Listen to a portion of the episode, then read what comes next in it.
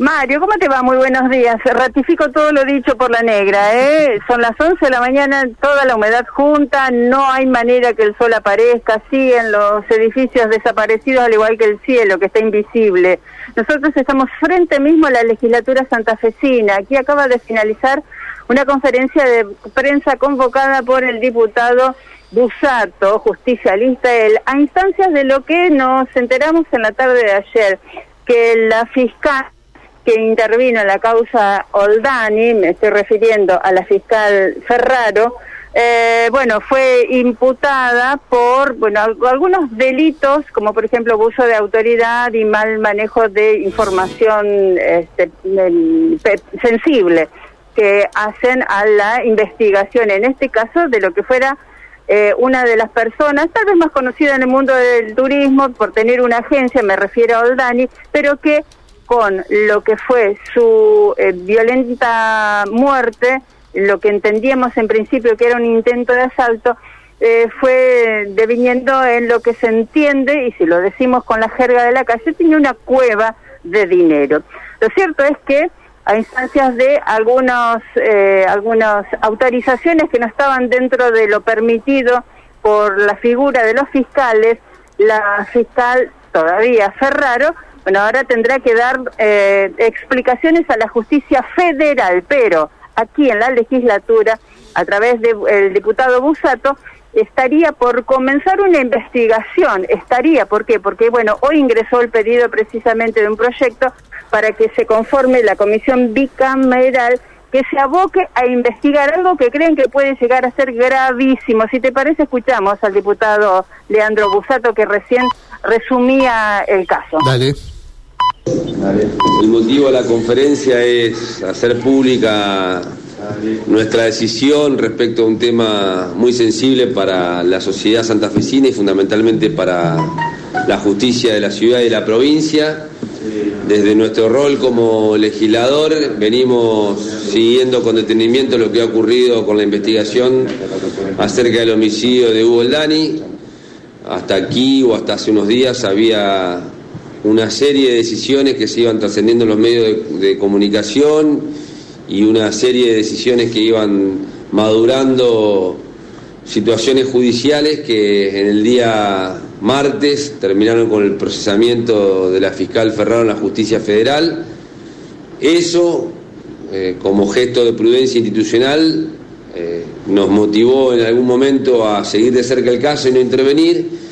Y hoy con un hecho procesal realmente grave, eh, con un hecho procesal contundente como es el procesamiento, valga la redundancia, de la fiscal en sede, de, en sede federal, hemos decidido durante la mañana de hoy, en nuestro carácter de legislador y de miembro de la Comisión Bicameral de Acuerdo, presentar una nota a la Comisión Bicameral para solicitar el abocamiento de la misma respecto a la conducta y el desempeño de la fiscal Cristina Ferraro, pidiendo también que la comisión se haga de las actuaciones que tienen el juez de federal, el juez provincial y el mismo fiscal general, eh, dado que hay una investigación llevada adelante por la auditoría de fiscales que pide una suspensión por 60 días. Lo que estamos pidiendo es concentrar las tres actuaciones en la comisión de acuerdo y desde la comisión estudiar el abocamiento eventualmente para juzgar si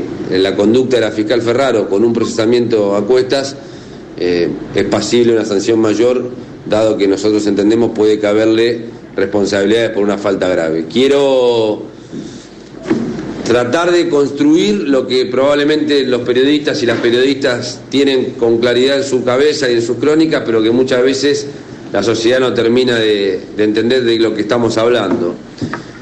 El 11 de febrero del 2020, aproximadamente a las 18 horas, en su local fue herido de bala el señor Hugo Oldani, dueño de una empresa de turismo.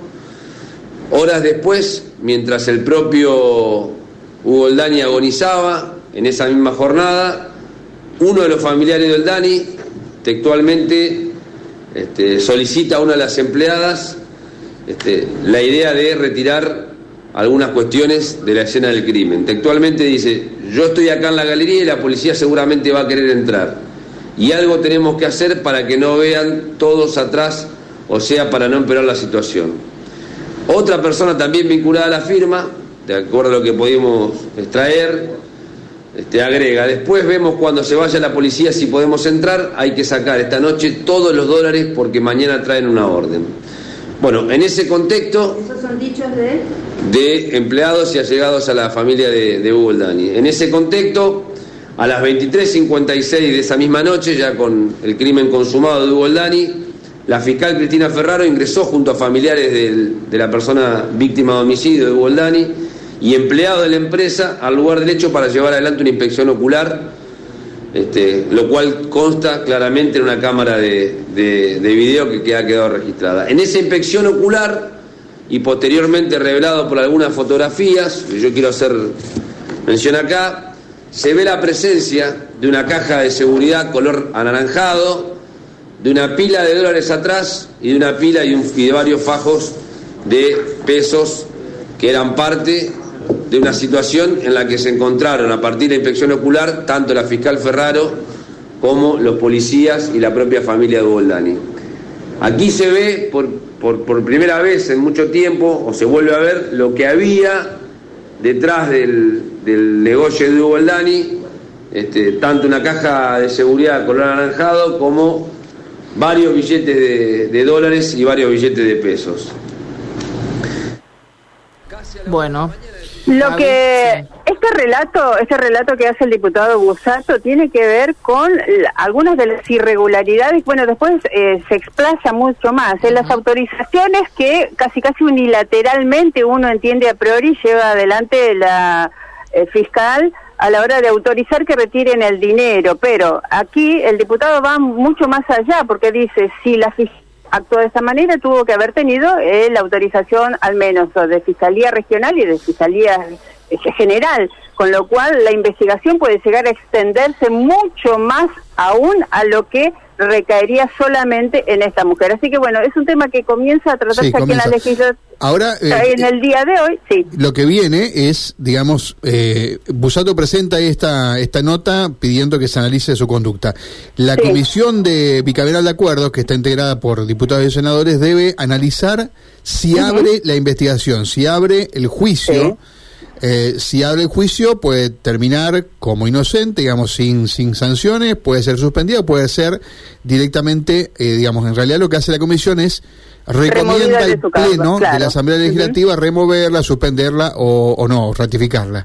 Esto es lo que se abre ahora. Primero tiene que votarse en la Comisión Bicameral de Acuerdo si se abre la investigación.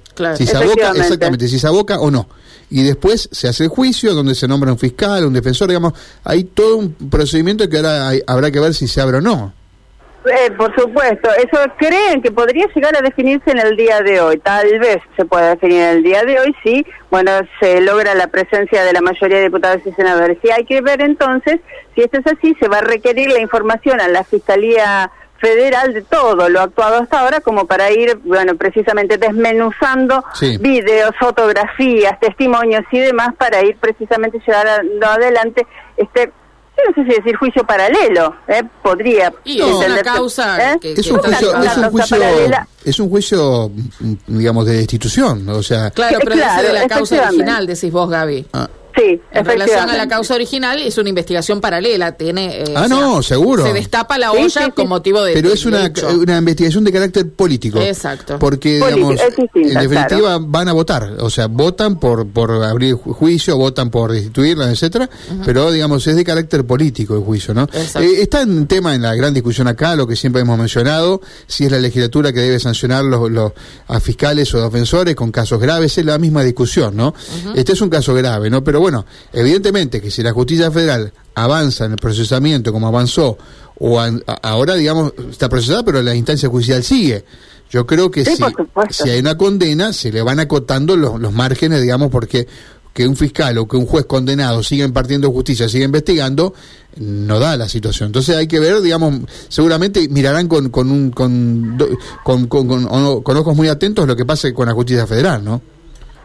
Efectivamente, porque si aquí hubo un delito bueno, eh, difícilmente pueda seguir ejerciendo su rol de fiscal, ¿no? Tratando de impartir justicia. Por supuesto, si es condenada, yo creo que no le queda mucha salida, ¿no? Sí. Por supuesto. Bueno, Gaby, gracias, Gabriela.